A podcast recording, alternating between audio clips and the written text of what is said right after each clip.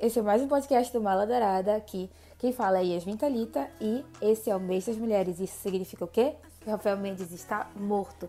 Então, hoje eu tô aqui com três convidadas muito especiais e agora eu vou apresentar elas para vocês. Por favor, cada uma fale o seu nome e o que tá fazendo aqui. Então, posso começar? Já começando, na verdade. O meu nome é Rafaela e eu tô aqui com uma cota meio DC, meio Marvel, meio otaku, junto com a Ariane. A gente fala de tudo um pouco, né? Que a gente gosta. E é isso. Eu sou a Ariane e eu represento a cota otaku, porém também a cota militante e cota DC fã, porque, né, temos que ter representatividade das mocinhas nesse grupo. Eu sou a Sofia e eu represento a cota chata barra cinéfila. E é aquilo, né? Obrigada, meu Deus, atropelei cinco cinéfilos hoje. E é por aí, entendeu? Bom, galera, o tema de hoje é aquele em que a gente fala delas no poder. E nós vamos falar sobre algumas mulheres muito poderosas de séries e cinema. Então, vamos lá, galera. Quem quer falar primeiro? Eu posso começar contando a história, e eu tenho aqui dois personagens muito importantes, que para mim, pelo menos, que uma é a Princesa Mononoke do filme homônimo. Assim, a história dela é muito boa, eu gosto muito dela como personagem, porque ela é uma personagem que luta. E a história do filme é a seguinte, ela é de um mundo em que humanos e deuses vivem em harmonia, em conjunto. Ela é criada por deuses lobos, no meio de uma floresta, e ela, ela está sempre em luta com esses deuses lobos contra os mineradores que querem invadir a floresta e acabar com toda a natureza os outros deuses também que vivem lá.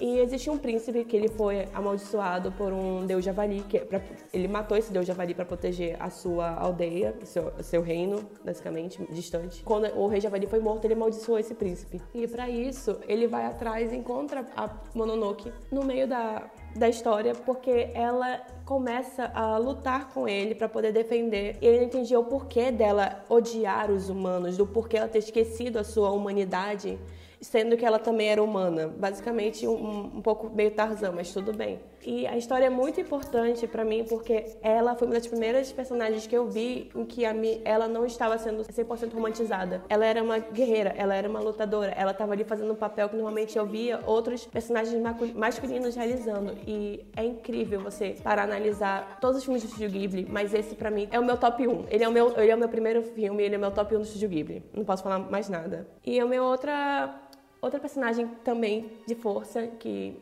no poder seria a Wanda, porque todo mundo sabe da febre de que foi WandaVision. Para mim foi uma fuga de tudo que estava acontecendo nessa quarentena, parte 2 ou 3 ou 4, depende de que universo você tá vivendo da Marvel. Foi incrível ver ela sendo protagonista da própria história dela. Você poder entrar um pouco mais e ver o que, tudo que ela sofre, tudo que tá passando por ela.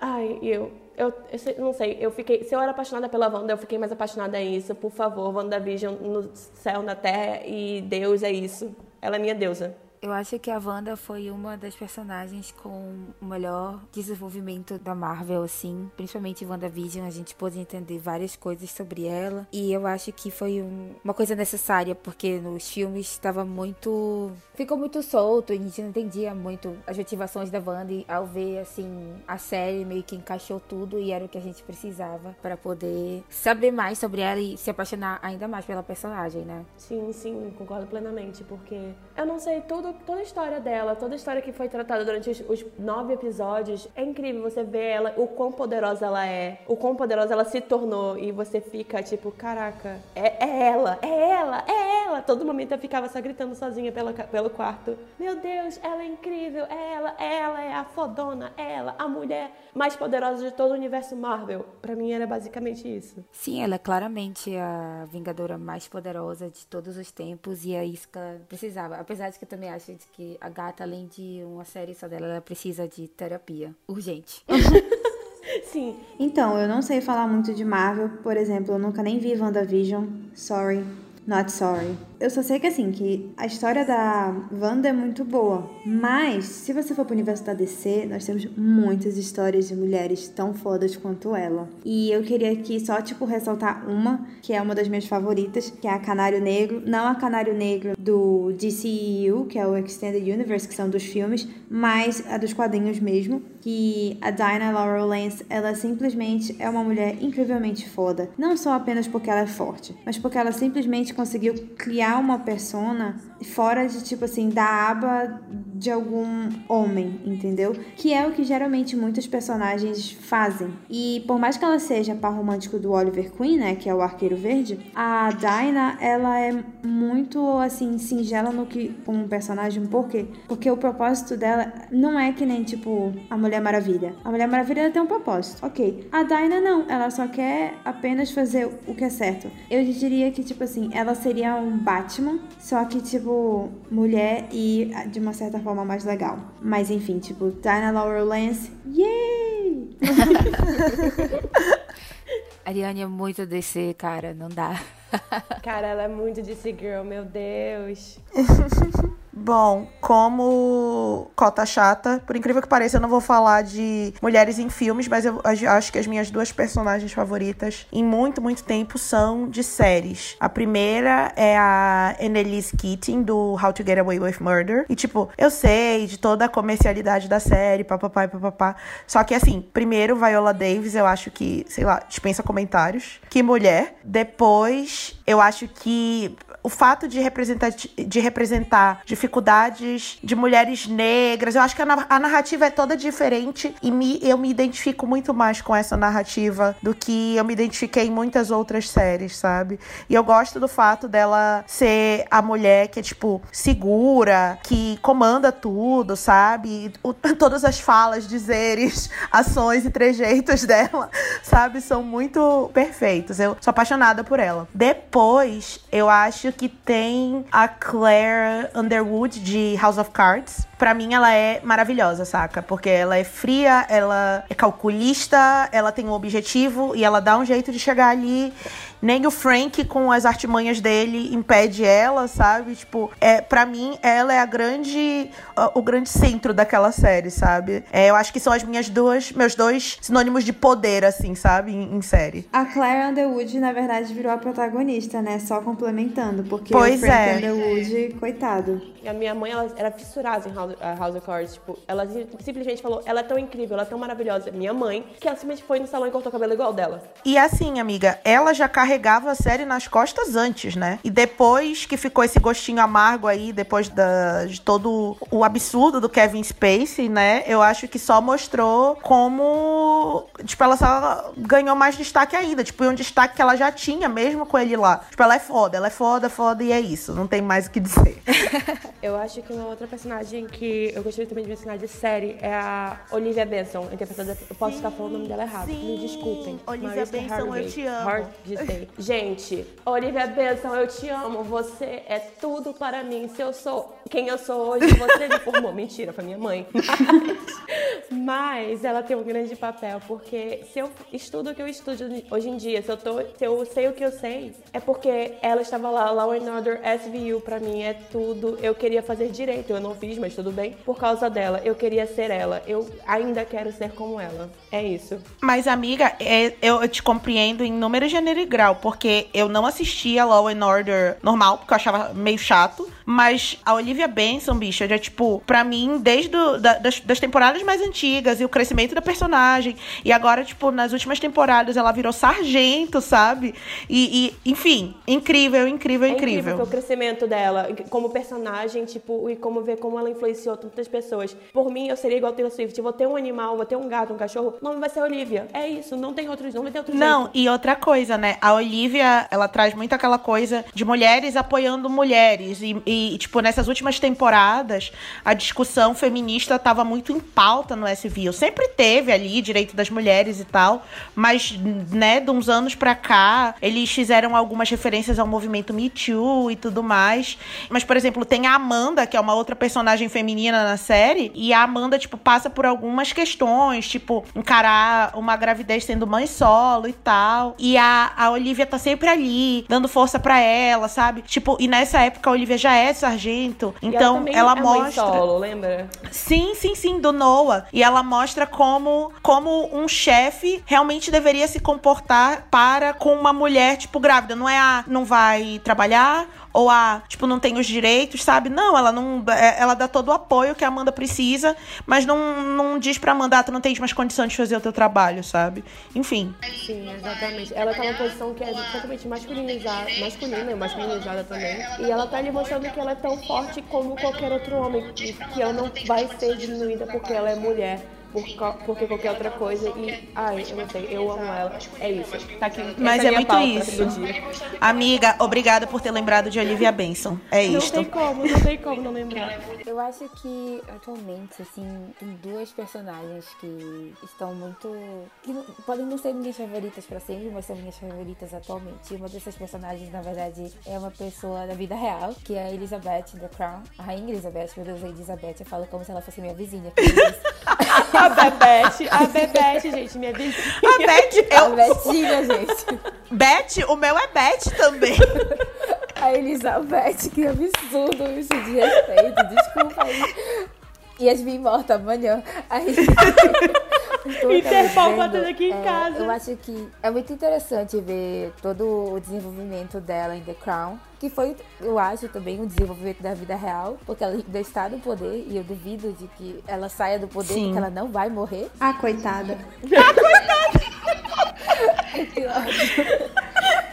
Então, eu acho. E, tipo assim, ela lidou muito com essa questão do machismo. Tipo, se foi verdade, todas aquelas questões que aconteceram nas primeiras temporadas do Philip, ficar com raivinha e tal, e dos, os próprios ingleses de duvidarem se ela seria uma boa rainha ou não, por ela ser mulher, né? Já fala muito sobre isso. E uma outra também que eu gosto muito é da Mid, de The Marvelous Miss Maisel. É uma história que se passa nos anos 50 e ela resolve virar, tipo, comediante, tipo stand-up comedy. E é um mundo extremamente masculino. Até hoje em dia, assim, existe áreas comediantes famosas e tal, mas ela. O desenvolvimento da personagem na série é muito interessante, porque ela vai crescendo, assim, e ela tem que desbravar muitas coisas que não seriam permitidas às mulheres nos anos 50. E quem não assiste, quem nunca assistiu essa série, por favor, assista, tem na Amazon Prime. E é muito, muito boa. E eu espero que volte logo a terceira temporada, porque eu não sei nem o que pensar mais. Eu queria só falar o seguinte, tu tava falando de personagens, né, tipo The Crown, enfim, a rainha. E aí eu lembrei de uma outra rainha, né, que depois vira rainha, que é,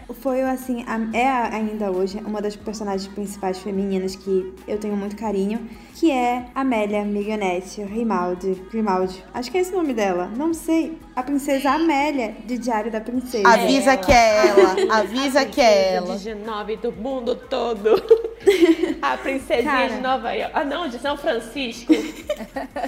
Pra mim, a princesa Amélia, a Mia, né, no caso, o livro todo, toda a saga de livros do Diário da Princesa conta a história da Mia. E pra mim, a Mia é o tipo de personagem, o tipo de, de desenvolvimento de personagem que eu acho que todos os livros, é, qualquer pessoa tem que dar pra sua filha ler. Por quê? Porque essa menina simplesmente meio que moldou meu caráter. Tipo, minha mãe moldou meu caráter, moldou, mas a princesa Mia moldou muito mais. Meu Deus! Cara, Eu falando sobre a Olivia Benson. É, minha mãe mudou meu caráter, mas a Olivia Tia, Benson mudou mais. isso é uma.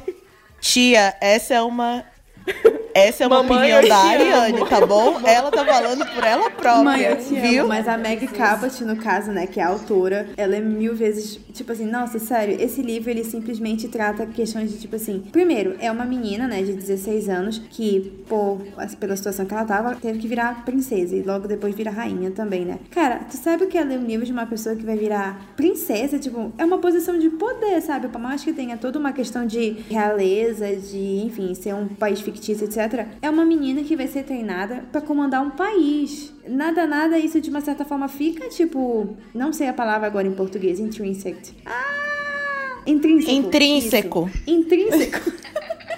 Meu Deus. Olha a filha da Xuxa aqui, gente, com a gente. Ele fica, tipo assim, é dentro da Gente, gente. desculpa, ela foi educada no Canadá. É verdade, foi mesmo, gente. Desculpa. Se vocês forem parar pra pensar, tipo assim, pra uma criança, pelo menos eu li Diário da Princesa com 11 anos. Pra uma criança que cresce lendo isso, Desculpa, é muito não legal. Eu Ariane que eu ri, me perdoa. E, tipo assim, é muito. Me perdoa, eu ri de outra Ah, tá. coisa. É que, tipo assim, te faz, uma, é, te faz refletir em muitas formas, sabe? E eu acho que, tipo, Diário da Princesa, inclusive, gente, must read, hein? Must read. Tem que ler. Amiga, é aquilo, né? É como tu falou. Mia moldou meu caráter? Moldou. Mas vamos lembrar que quem comprou o livro foi minha mãe. Então, minha mãe, por tabela, moldou meu caráter também. E uma coisa que eu acho muito importante dizer, não esquecer que a Mia está sendo treinada por uma mulher, uma rainha. Sim, a avó dela, entendeu? grande É, exatamente, que é a avó dela. Exatamente. Que o pai dela, na verdade, né? É- vamos ser sinceros agora. Tipo, a avó dela é a Elizabeth. Não, e ela foi cuidada por uma mãe solteira também. Exatamente. Tipo, gente, a história dela é toda de mulheres para mulheres. Isso mesmo. E eu acho que o mais legal é que, tipo assim, se tu for fazer, dá pra até fazer um paralelo com a Elizabeth. Tipo, a rainha é a Elizabeth, né? A grand-mère, que é a avó dela, é a Elizabeth. O pai é o babaca do Charles, simplesmente só faz merda. Negligência parental. É isso, Exatamente. ponto. Acabou. novo do sol, galera. Mas enfim, sem spoilers.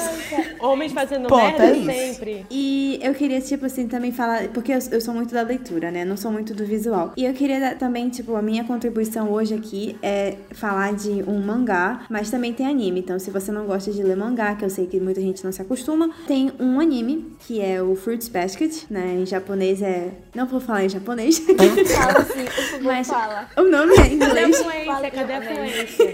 É Furutsu Basketu. Eu amei.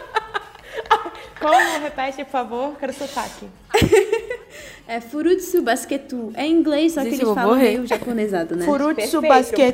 perfeito, perfeito. É sobre isso, sabe? Ela é fluente. E aí o que acontece? Não, é... se você não gosta de ler mangá, problema seu, né, Ariane? É isso. Segue o pai. Isso, é isso. Mas aí sim. Aí o que que acontece? O que pra mim chamou muita atenção. Primeiro, né? Ele é um shoujo manga. Então é um, um mangá feito para meninas. Então, é, meninas, é, lá eles são muito de negócio de demografia. Então é de meninas de 12 a 18 anos. Só que esse mangá não é popular entre meninas de 12 a 18 anos. ele é muito famoso em mulheres mesmo, em mulheres maduras. Então, tipo, de 18 pra cima. E, cara, ele é o tipo de mangá que ele te chama pelos meninos bonitos, mas ele te atrai e fica contigo porque o plot é bom. De verdade. Tipo assim, eu nunca pensei em, ler esse mangá, porque, enfim, né? É uma história bem boba. A sinopse, se tu for ler, é bem boba. Mas, cara, o- a temática que ele trabalha, primeiro, né? É uma mulher, é, no caso, a autora é a Natsuki Takuya. Ela escreveu esse mangá em 98. Então já estamos numa época do passado, né? Que é, certos temas não eram tão retratados. E ela retratou o que pra mim foi feito assim de forma muito sutil e ao mesmo tempo incrivelmente bem trabalhada, duas temáticas muito importantes em que numa sociedade extremamente, por assim dizer, centrada, tipo assim, muito do que é certo e o que é errado, ela soube trabalhar isso de uma forma espetacular, que foram duas, duas temáticas que é masculinidades, então tipo as formas de masculinidade, como são expressas as masculinidades e também questão de laços, relacionamentos. Por quê? Porque o, o plot central da história, tipo, eu vou tentar falar sem ser muito spoilers, mas é a história da principal da Toro, Toro Honda e da família Soma. O que acontece? A Toro é uma órfã, começa a história, ela tá órfã, e essa família meio que acolhe ela. E ela vira muito amiga de dois meninos que são do mesmo ano da escola dela, né? Que é o Yuki Soma e o Kyo Soma. Que no começo tu pensa que vai ser, nossa, é um triângulo amoroso. Básico do básico do shoujo manga. E aí, meu querido, é o seu maior engano. Porque daí pra frente é só dor, depressão e muita, muito sofrimento. Mas, Meu tipo Deus, assim, é muito Xoxa, capenga.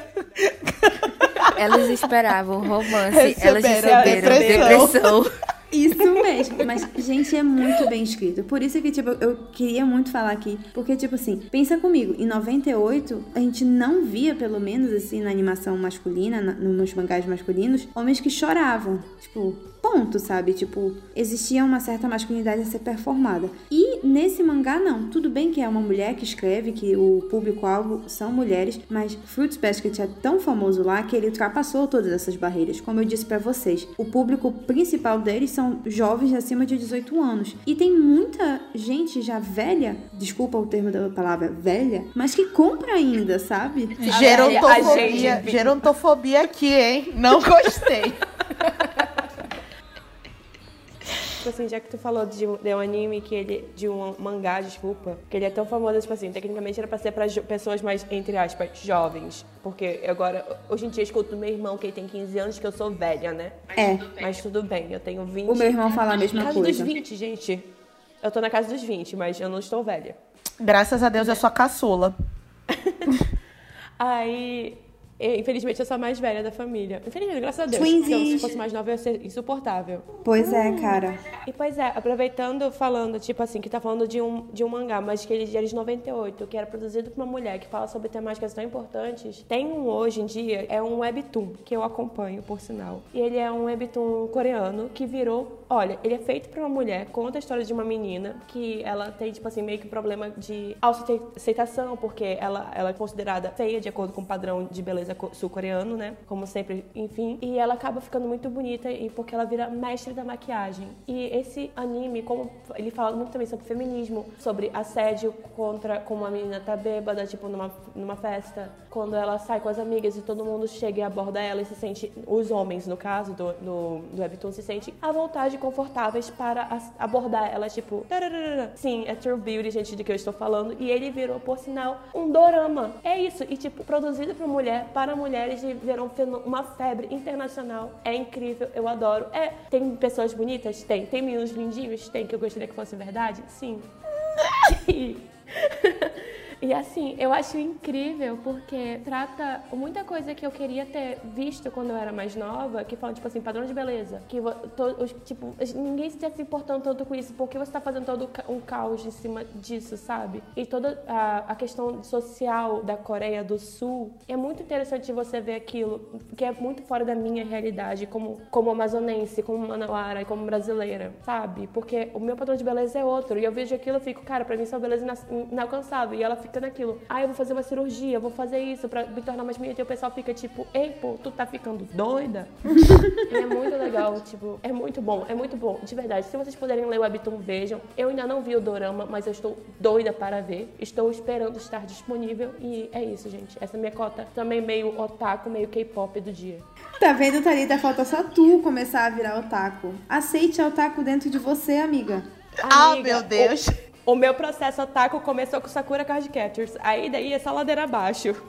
Cara, Sakura Card Captors. K-pop. Se eu virar otaku, eu vou ter que me cancelar. Gente, Sakura, todo, todo um, um passado, né? Na vida de todo mundo. Sakura, Todos, Sailor? Moon. Sakura Card Gente, Captors e ela, Sailor ela Moon. lutava contra todo. Sim, a Sailor Moon e a Serena e a Sakura, gente, elas eram meus símbolos de mulheres fortes, guerreiras que eram jovens, adolescentes, ca- do- 12, 14 anos na rua, lutando, salvando o mundo contra as forças do mal, meninas super poderosas, sabe? Eu ficava tipo, quero ser assim. Até hoje tem um negócio que é pra tu colocar o cartão do ônibus que eu morro de vontade de ter, que é o bastãozinho da Sakura, que tu só passa assim. Meu Me sonho, tempos, gente. Eu na quero. Eu, compro. eu vou ser, vou ser infantil, sim, vou comprar também. Não tô nem aí.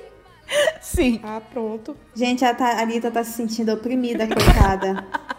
Gente, eu tô um pouco, na verdade, porque eu vou fazer uma revelação aqui que vai abalar o mundo de Ai, meu Deus, ela nunca assistiu com a Sakura. Ah, meu Deus. Eu, é, nem Sailor Moon. Nunca vi Sakura nem Sailor Moon. Oh, meu Amiga, A gente já Deus. falou sobre esse tema em outros podcasts e eu só fico assim, aham, é, pode ser, verdade. Fingindo não faço costume, ideia Mas é só tu cortar, o importante tu Não, mantém. tudo bem, amiga. Já que a gente tá dividindo agora, eu e a Thalita dividimos um apartamento, ela vai acordar amanhã de manhã, vai estar tocando o quê? A música de Sailor Moon aqui em casa. Ela vai ser acordada com o hino nacional de Sailor Moon. Arrasou. Minha filha, ela vai acordar com a, com a Sakura gritando chorã, chorã. ela não vai Deus. saber Ai, nem ai, de onde Minha primeira experiência de shipper. Tipo assim, eu tive o adesivo da Sakura e tal, mas é porque minha prima me deu porque ela era fã, mas eu não- nunca tinha visto, então eu fiquei, ah, obrigada. Eu fiquei, e aí, cara, o que, que eu faço com isso? Na verdade, Sakura Card Captors introduziu para nós meninas o que é sentir o boys love, que era o irmão da Sakura com o, Yu- o Yukito. É verdade. Sim. É verdade. Tá, gente, eu acho que isso é pauta para um outro, Outro podcast, Agora vamos exatamente. continuar chega, aqui, chega, ó. chega. Olha, já- Chega, eu vou ajudar de Olha aí, Mendes, você pode estar morto no próximo podcast de novo pra gente assumir mais uma vez, tá bom? Fica aí a dica, viu? Faz um aí, aquele que a gente fala de boys love e fuxojos. Uh! Eu não faço a mínima ideia do que elas estão falando, galera. Enfim, agora a gente vai falar sobre outro assunto. Um assunto muito feliz. Esse é o primeiro ano em que nós temos duas diretoras indicadas à melhor direção no cinema, que é a Emerald Fennell com Promising Young Woman, em português Uma Bela Vingança, e a Chloe Zhao com Nomadland. E a Chloe Zhao, além de ser uma das indicadas à melhor direção, ela é a primeira mulher asiática a ser indicada em melhor direção. Eu posso ter uma salva de palmas pra ela, por favor? Sim, Feito- Não, uma coisa qualquer, tipo, de que é uma... Parabéns, palmas, Chloe palmas, Zhao, palmas, palmas. tudo Parabéns, academia. Não fez mais do que sua obrigação, quer dizer, fez menos, porque já era pra ter acontecido isso há muito tempo. Verdade. Inclusive, a Chloe Zhao vai dirigir o próximo filme da Marvel, Os Eternos, e eu tenho certeza que eles só estão esperando a Chloe ganhar o Oscar pra poder colocar assim no trailer da, da vencedora do Oscar, Chloe Zhao. Aí começa. Que tristeza. É isso, é, vai ser o maior bait da história, mas é sobre isso. É sobre isso? Mas não precisa nem ser vencedora, amiga. Já colocar, dar indicada ao Oscar, já dá um outro status pra pessoa, entendeu? diretora, nossa, ai, Mas acho que Chega até- vencedora fiquei toda ser arrepiada. melhor ainda, entendeu? Amiga, assim, honestamente, qualquer um pra mim não Mas é isso aí. Ei, mas é, a Thalita falou de Promising Young Woman, que é uma bela vingança. Gente, vocês já assistiram? Porque Não, eu tenho que assistir. Não. Assistam. É sério, assim que a gente terminar esse podcast, assim que vocês, queridos ouvintes, terminarem de nos escutar, assistam. Por favor. Amanhã, porque dá- já vai dar, daqui a pouco tá tarde, né? Eu tenho que Amiga, mas tá, não, sem... Ainda tenho três horas pra Então, meia-noite. gente, assim, sem, sem horários, não- a gente não sabe que momento está ouvindo esse podcast. Vamos lá. Essa história, ela é pra te deixar inquieto, você fica revoltado. E eu pensei que eu tivesse levado uma surra do sofá. Eu sentei no sofá, assisti o filme e 30 minutos depois eu ainda estava sentado no sofá, cara de choro, porque eu tinha levado uma surra na almofada, basicamente. Teve que tomar um Foi relaxante muscular, né? Que tava até dolorido o Amiga, corpo. eu saí do filme, a Thalita me olhou, tá tudo bem? Eu falei, amiga, eu preciso de um chá de camomila, porque eu não consigo. Eu não consigo lidar com esse filme. Eu não consigo lidar com essa Tá informação. feliz, Filme bom é A assim. garota ficou passando mal o resto da noite. Eu queria falar de outras coisas já e ela tava lá triste ainda. Mofina. Eu também tava, mas era a minha segunda vez vendo o filme. Eu, se fosse a Rafa, mandava uma cartinha dizendo, por favor, pague meu chá de camomila. Por Porque favor, assim, ganhe esse Oscar e pague minha terapia, tá?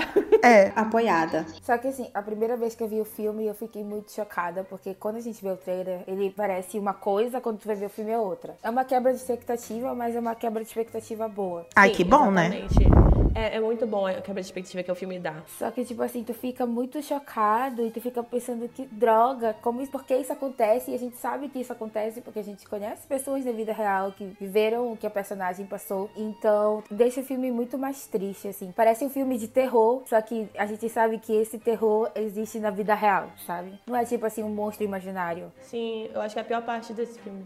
É tipo aquele sentimento de assistir The Handmaid's Tale, que é um terror, e aí tu fica, putz, mas isso também tá rolando mais ou menos na vida real, de outra forma. Com certeza.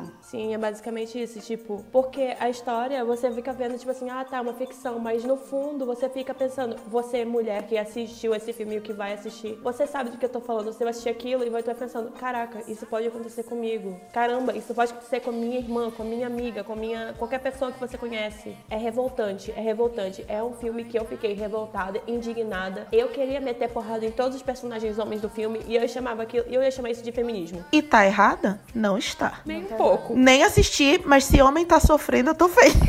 Já dizia a grande ícone feminista, down. É grande Rom, pom, pom, feminista pom. né, amiga?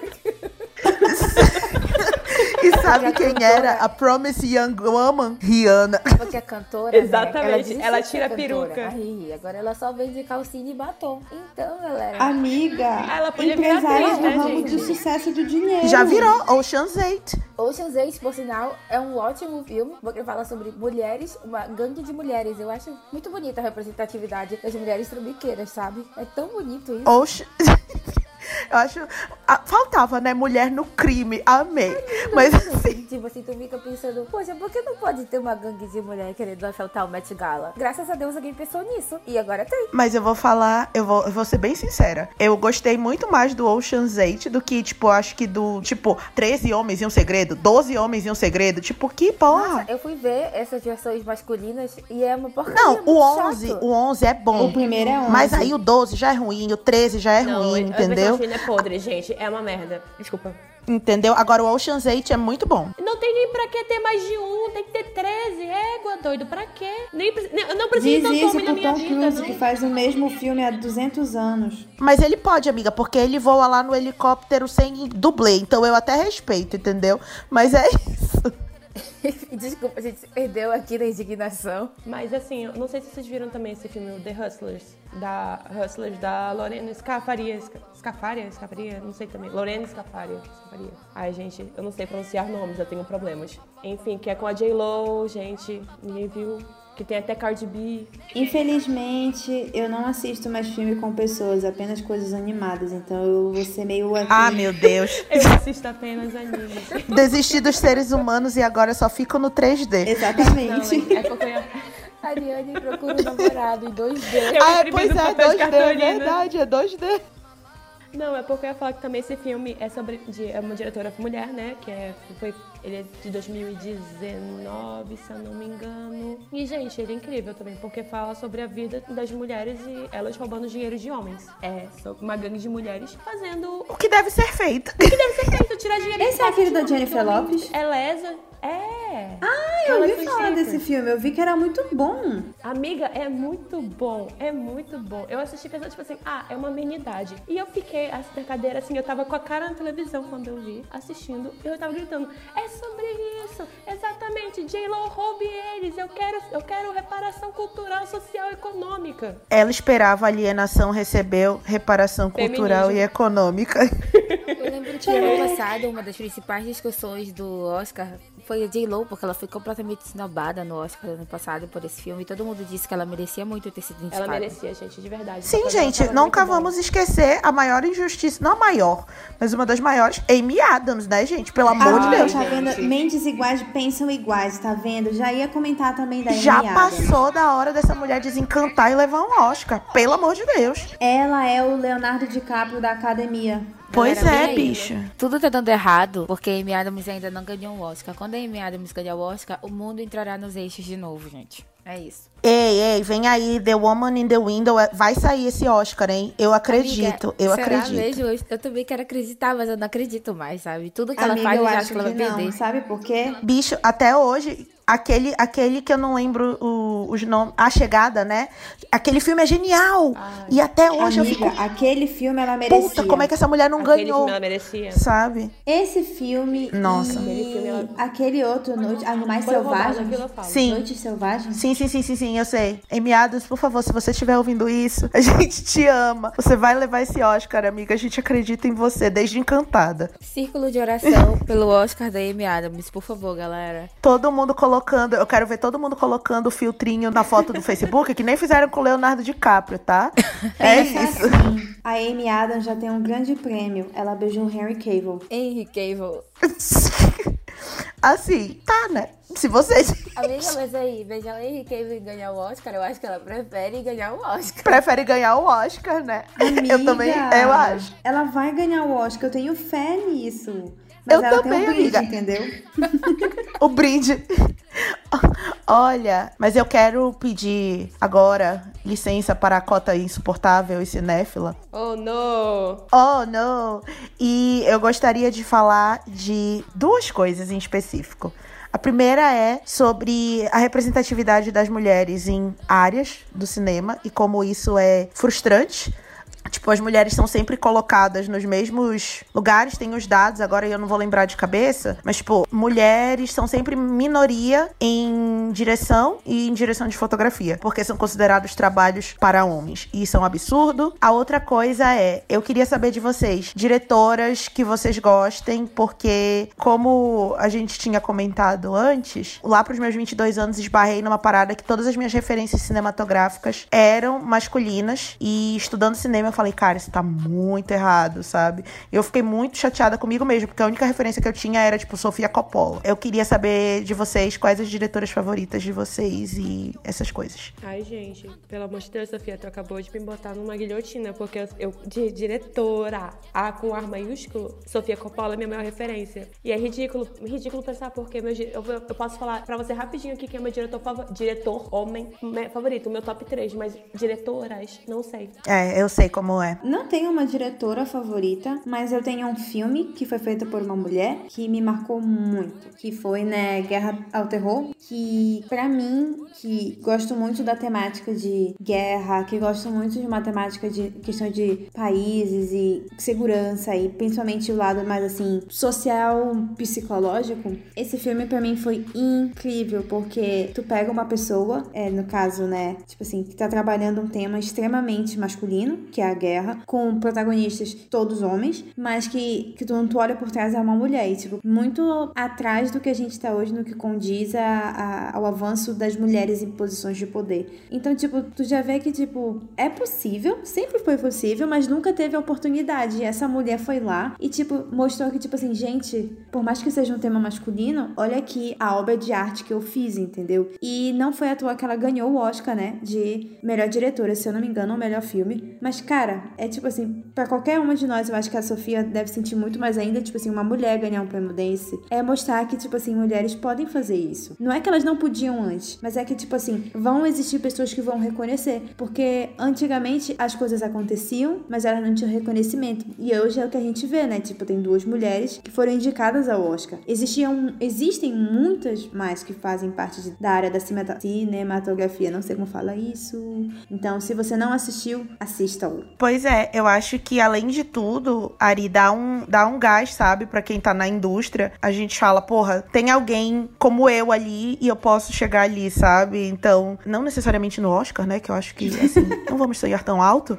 Mas... Você pode, amiga. You can do this. Pois é, mas, tipo, eu acho que dá um gás, sabe? Porque a gente passa por muita coisa no dia a dia, tanto no meio acadêmico quanto na área de trabalho mesmo. Enfim, é isso. Eu queria muito falar de uma diretora agora que eu tava. Eu fiquei matutando enquanto a Ariane tava falando, gente. E tem a Aline Ramsey. Não sei se vocês já ouviram falar sobre o filme que ela dirigiu, que é também de um livro chamado Precisamos Falar sobre Kevin. Ai, sim! Se vocês já leram. Eu já ouvi falar desse Eu filme, ele é acho muito, muito o- bom. Eu já ouvi falar desse filme e eu já ouvi falar desse livro. E daqui a pouco Então, eu, eu- quero. Não, eu já ouvi falar desse filme, não. Eu já vi o filme, eu já li o livro. E eu li o livro na mesma época que Yasmin Talita, que foi quem me influenciou a ler. E foi, tipo, louco. Só isso que eu tenho a dizer.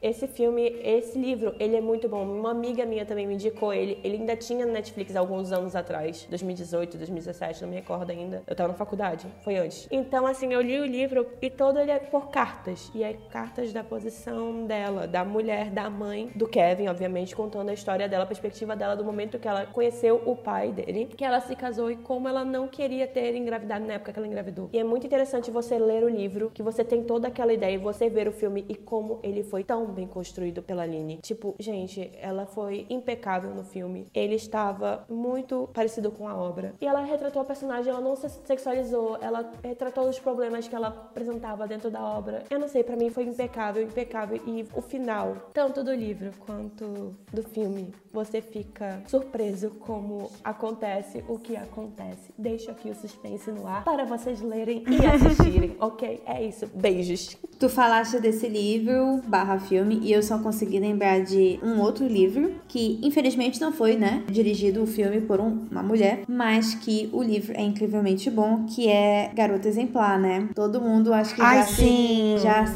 viu a história da queridíssima Amy Dune, que, né, o livro foi escrito pela Gillian Flynn, mas é só mesmo um adendo, tipo assim, é esse tipo de livro que às vezes eu acho que falta um pouco no mercado, tipo assim, que retrata o outro lado, entendeu? Tipo, uma mulher muito mais fria, calculista, porque se tu for ver livro, né, a mulher sempre é bonitinha e fofinha. E é, uma- é um papel normalmente que você imaginaria um homem realizando, né? Exatamente. Não que eu esteja apoiando mulheres sociopatas, longe de mim, mas this Nem ninguém sociopata, por favor. Não cometam crime, gente. Não Exato. cadeia, É isso. Mas Amy Dunne, rainha, poderia matar o Nick milhões de vezes. Eu acho que agora só pode continuar falando da cota de diretoras, porque eu realmente preciso me educar nesse quesito. Ai, amiga, mas assim, é um, um exercício constante, saca? Porque eu fico muito chateada, porque a gente sempre fala, nossa, na verdade não a gente, mas eu acho que às vezes as pessoas falam, nossa, surgiu essa diretoria. Eu fico, bicho, não surgiu, saca? Tem um monte de diretor aí que, na verdade, a gente só não consegue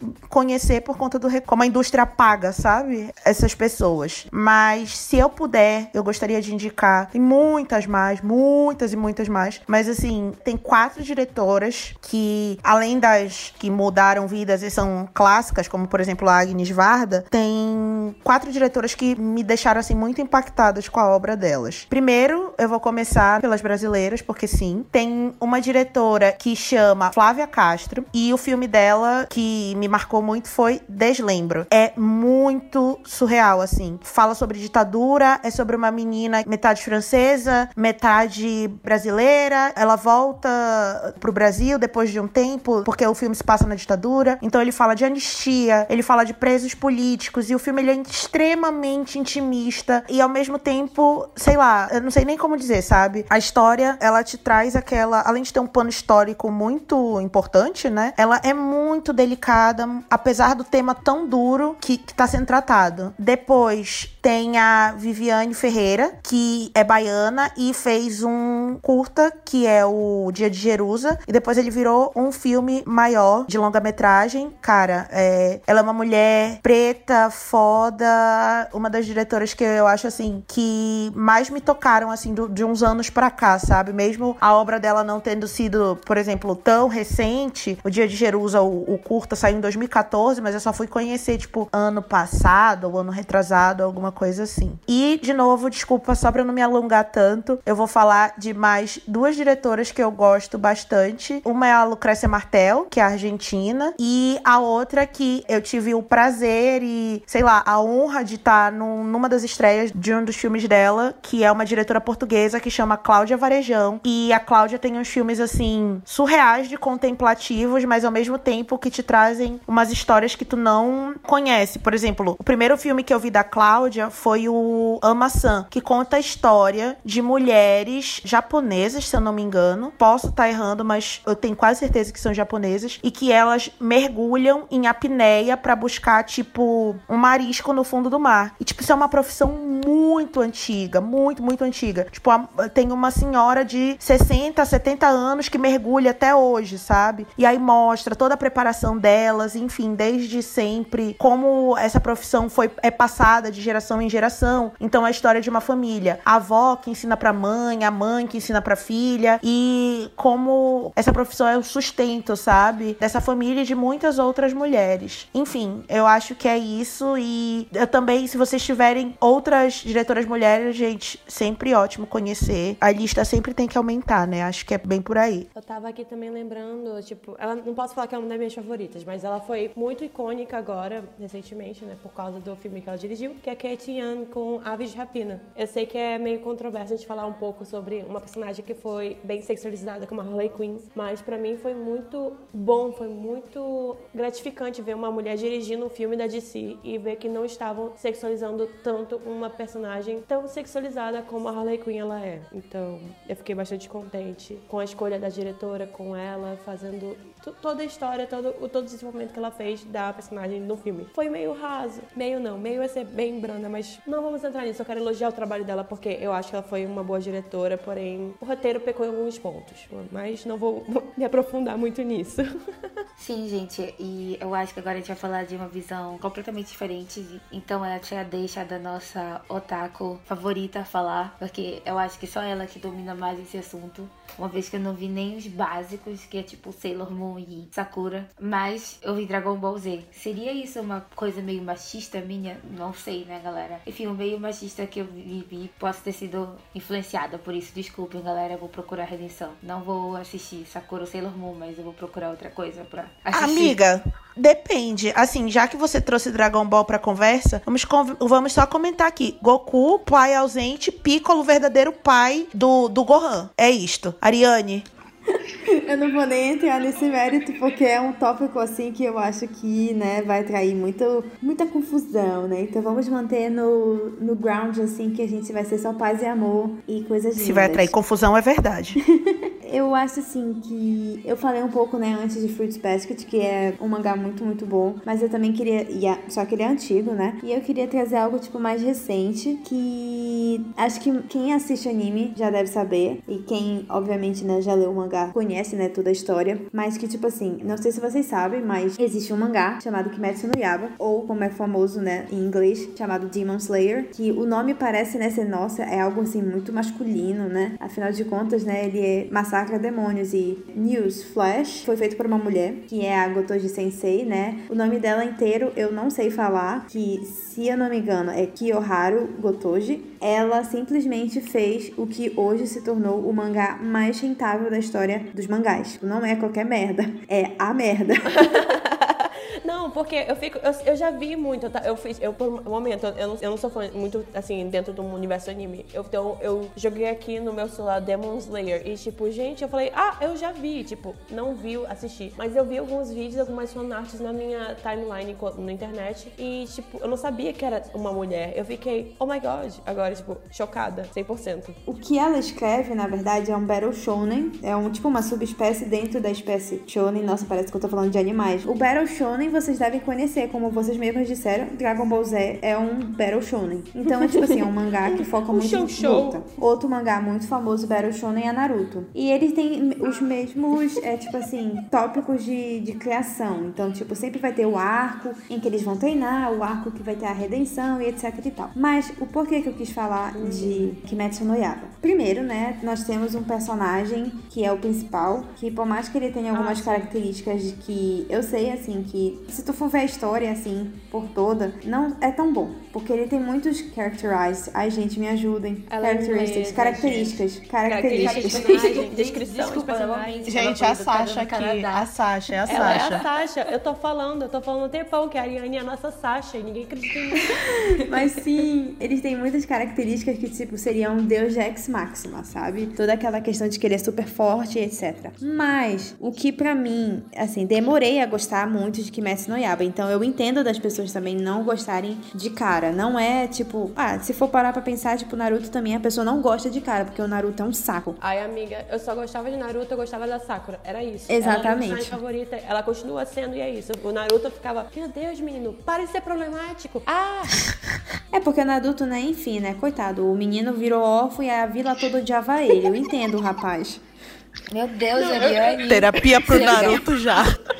Mas sim, eu não vou me, eu não vou me estender no Naruto porque, enfim, né? Mas o que acontece com Kimetsu no Yaiba? Kimetsu no Yaiba, ele conta a história, né, do Tanjiro e da irmã dele, a Nezuko. E trabalha também outra temática que eu particularmente gosto muito, que é a questão de irmãos. Eu sou muito, tipo, meu livro favorito é Hunger Games e a temática principal ali também é irmãos e família, principalmente, né, a Katniss e a Primrose. E o que me fez ficar muito, tipo, caught up em Kimetsu no Yaiba é justamente isso. É a questão de que, tipo, eles trabalham a ideia de família, eles trabalham a ideia de laços num ambiente extremamente agressivo, né? Que é o mundo que eles vivem, que existem demônios. E, tipo assim, não vou espoliar, mas já espoliando, porque infelizmente você vai aprender isso no primeiro capítulo. A irmã dele vira um demônio. A família dele toda é morta. E, tipo assim, ele só tem ele e a irmã, e a irmã dele virou um demônio que não fala mais nada, ela só consegue pensar em matar humanos. E a história do. Meu Deus. É muito bom, é muito bom. Bom, pode-se dizer que tem realmente é um conflito familiar, né? Meu Deus, onde eles têm paz, meu Deus. Nunca existe uma, uma- um amor, uma paz e amor nesses, nos animes, no Otakice, pelo amor de Deus. Não, não bastou toda a família morrer, a irmã ainda tem que virar um demônio. Tipo, quer dizer, eu já não tô sofrendo o suficiente. Por favor, um minutinho de né? paz. Amiga, a deu criação do arco tipo, do flashbacks, personagem. War flashbacks. Amiga, eu sei, mas coitado, sabe? Um minutinho de paz. Não, Amiga, não muito preocupa. Fullmetal 205 Alchemist pra mim, capítulos tipo. depois ele tem a paz dele. Ô, caralho! Quanto? Ah, não, né? Não dá. Mas Bicho. sim, deixa eu terminar de contar. Corta pra mim assistir, lendo tudo amanhã, todos os 400 capítulos amanhã. Gente, não tem terapia que suporte. Assim, né? Eu vou contar pra vocês. Tipo, eu tava escrevendo minha dissertação e eu tava lendo Kimetsu. Aí vocês adivinham, né? Quem eu terminei primeiro? Chega, chega. Kimetsu. Foca. Eu faço minha dissertação Taylor Swift, ela faz a dissertação dela lendo. Exatamente, cada um cria motivações da sua própria forma. E Kimetsu, o que eu achei também muito legal é que, tipo assim, essa autora, né, a Kotoji Sensei, ela conseguiu criar um mundo extremamente bem escrito, com personagens extremamente complexos, porém muito bem desenvolvidos. Óbvio que, tipo, eu não vou te dizer que todos os personagens são bons, porque, enfim, né, nenhuma obra todos Amiga, os não personagens tem são como. Exatamente. mas assim, só de tu ter, tipo assim, na história você vai ter os Hashiras, que são, tipo assim, os tops dos tops dos tops. E esses caras, todas as histórias dele, todas, eu tô te falando de, se eu não me engano, eles são nove. Vai me falhar a memória agora porque eu sou ruim de números. Mas se você leu, você viu, viu? Cara, é muito bom. É muito bom. Tipo, todos eles têm histórias boas, todos eles têm histórias cativantes. E, tipo, o Tanjiro é é incrivelmente bom, mas ele não é o principal. E é isso que eu gostei da Gotoshi Sensei. É que, tipo, a história, ela simplesmente é cativante. E o que me impressiona mais é que foi, tipo, sabe, foi feito por uma mulher. Tipo, se tu for ler esse mangá e simplesmente for ler por ler, tu nunca vai saber que foi feito por um homem. Tu tem hoje um negócio gigantesco. Não contei pra vocês, mas, tipo, hoje o maior budget, orçamento, não lembro. Acho que Budget. Tudo bem, publicitária. Eu te perdoo. Não, não, não. Gente, eu vou, eu- esse pano eu passo pela linguagem publicitária. Vai Obrigada, lá, vai lá. Porque tu aí todo mundo fala o call. Gente, aqui no call, o budget da reunião. Tá, enfim, continua. É, obrigada. no call, budget. O filme mais rentável hoje na história dos animes não é mais Viagem de Chihiro. Obrigada, meu Deus, porque eu não aguento mais ouvir falar desse filme. É Kimetsu no Yaba. Beijos. Ariane agora recebendo todo o hate. Todo hate. Eu, não, como Gente, assim? eu não compacto com as falas da Ariane. Eu também, gente. Realmente. um Exatamente. tem seu Ariane, o, meu, o, primeiro, o nome dela é a primeira letra do alfabeto, o meu tá lá embaixo, entendeu? Sofia, duas pessoas bem diferentes, entendeu? Não me confundam. Pra mim, eu também As isso. tochas, Eu sou as tochas têm que estar voltadas pra ela, não pra mim. Pois é, mas deixa eu te dizer, Kimetsu no Yaba, né, que é o filme que lançou agora, o Kimetsu no Yaba Mugen Train, que é, é o filme de umas parte do, uma parte do, do arco da história, virou, né, o, o filme mais rentável da história da animação japonesa. Diziam as lendas que iria concorrer ao Oscar, mas a gente sabe que o Oscar é xenofóbico e nunca Xenofóbico, elitista, classista, tudo. Exatamente. Então, talvez nunca bora lá. Mas o que eu acho muito legal é que, tipo assim, é um filme tão bom que vai chegar nos cinemas brasileiros, sabe? Tipo, todos os otakus brasileiros vão poder assistir. Agora, infelizmente, não sei como, porque, né, a gente tá voltando numa situação muito caótica com a quarentena e o lockdown. Mas, tipo assim, se for drive-thru ou se a gente puder, tipo, comprar os direitos pra assistir, que nem tá fazendo agora com o Snyder Cut, eu acho que seria uma forma muito legal da gente apoiar, né, a autora e toda a sua obra. Então, tipo, se você é otaku e não sabia que Kimetsu no Yaiba era feito por uma mulher, você não é otaku. Desculpa. Olha, ela lançou a braba Amiga. agora. Lançou a braba. Mais uma vez, fortes. Ariane, início do alfabeto. Sofia, Rafaela e Yasmin lá embaixo. Amiga, a- o que eu posso falar contra a Cara, eu não vou é, sofrer Brasil retaliação dos otakus. eu nem participei do podcast de animes. O lado bom disso tudo é que nem no Brasil Ela é a cota opiniões controversas, fortes, né? E que Né, menina? Eu aqui só jogando uma polêmica que já é muito conhecida, que todo mundo concorda que o Goku realmente é um pai ausente do caralho e ela me vem com isso, sabe? Muito pior. Negligência parental nos animes. Se você não sabia que a Gotoji Sensei, não, que ela era mulher, comenta aí no nosso podcast. No Instagram, no Instagram. caso. Não sei aonde tu vai comentar. Porque não tá mas comentado no comenta, Spotify. diz assim, eu não sabia. E eu vou Me manda uma DM. O meu Instagram é arroba Ariane. Gadelha B. Não me mandem nada. Gadelha B. Arroba Ariane Gadelha B. DMs pro, pro Instagram do Mala Doura- Dourada, galera. Desculpa, fiquei até nervosa aqui.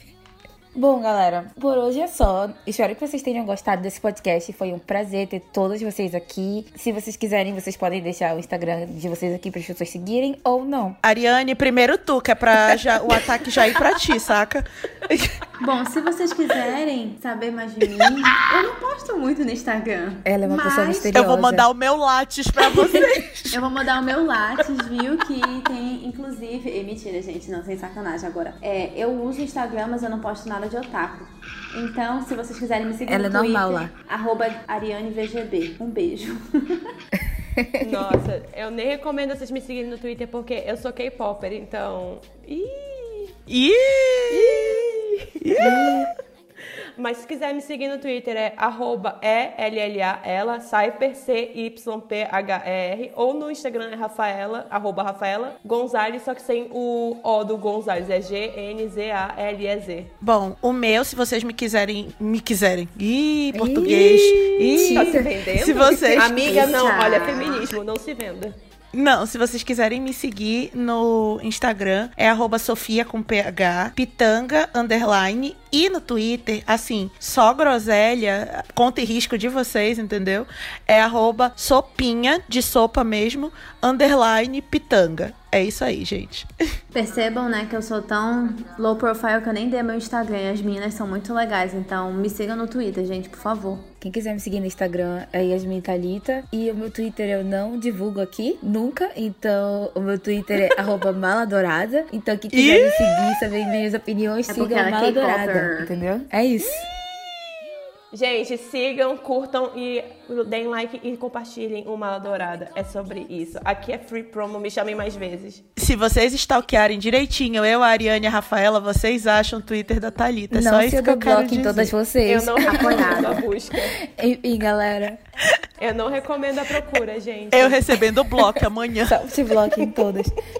Eu queria agradecer a Yasmin por ter me convidado. Ai, eu acompanho Mala nada. Dourada desde o começo. Eu sou, eu era uma das poucas que sempre comentava. Admito que hoje em É dia eu já não verdade. comento, mas é porque, enfim, a Vila Proletariada não me Comente, permite. por favor, no post. E se vocês algum dia fizerem algum programa sobre animes, me chamem. Eu, eu, ato, eu topo. Já teve, amiga. Bom, eu também queria agradecer a senhorita Yasmin Thalita. Muito obrigada pela oportunidade, mais uma vez, de nada, estar amiga. colaborando com o Mala Dourada, porque quem não sabe, já é a segunda vez que eu colaboro, não no podcast, Oh my god. mas eu fiz a resenha de Bacurau, que foi um imenso prazer. E, gente, eu adoro Mala Dourada e é isso. E, por favor, façam um episódio de Euphoria e eu tô aqui, entendeu? Saiu a segunda temporada, só liguem, sabe? Só basta você me ligar e eu tô aqui pra falar. É isto. Beijinhos. Caraca, a Sofia Euforia é ela, tipo assim, carteirada. Mas é verdade, gente. Obrigada, Yasmin, por me chamar. Gente, pra quem não sabe, a Sofia ela é também. amiga pessoal Ah, amiga, do mal. Kleber Mendonça Filho, por isso que ela fez a resenha de Bacurau, porque ela Não, viu antes ei, de todo mundo ei. na Europa. Nada de fake news aqui. Foi porque na estreia que eu tava de Bacurau, outro, outro momento memorável da minha vida, o Kleber estava. O Kleber, né, meu amigo íntimo? O Kleber. O Kleber. Chique, O Clebinho, né? Amiga o Kleber Da, est- da Elizabeth é amiga do Kleber. O Kleber tava. Ih, o Kleber Mendonça Filho tava na estreia. Foi a primeira vez, porque eu, eu já, já conheci o trabalho dele, enfim, e pude conversar com ele sobre Bacurau. E aí eu mandei uma mensagem pra Thalita e pro Mendes, assim, que tá morto agora, mas vai ressuscitar nos próximos podcasts. Assim, é, por favor, me deixa fazer a resenha de Bacurau. E eles, muito, né, benevolentes, disseram: tá bom, minha filha, faz, faz. E é isto. Eu só queria dar um pequeno comentário aqui que eu também sou amiga de gente Ah, então famosa. sempre- Eu sou amiga do Leonardo DiCaprio. Eu vi ele. Ai, caraca, bicho. Ariane, eu te odeio. Menina morre sendo silenciada Deixa ela pra ela falar amigas. que ela morra de tanta Mas eu também ansiedade. queria agradecer, tá, Yasmin, pelo convite. Com- Curtam, sigam, escutem bastante Mal Dourada, porque ele é feito com muita dedicação, muito carinho. E só tem gente talentosa nessa nada, equipe. amiga. É, é esse, gente. É sobre isso. Apoiem a cena local. Do Mala Dourada, no caso. No caso, a Rafaela me convidou pra morar com ela, eu agradeci convidando ela para o podcast. Dois É, pesos, é, duas exatamente. medidas, né? É isso, gente. É sobre isso. Feminismo é isso. Enfim, galera, por hoje é só. Beijinhos, vejo vocês na próxima. Tchau! Tchau. Tchau, tchau. Tchau, galera. Beijos.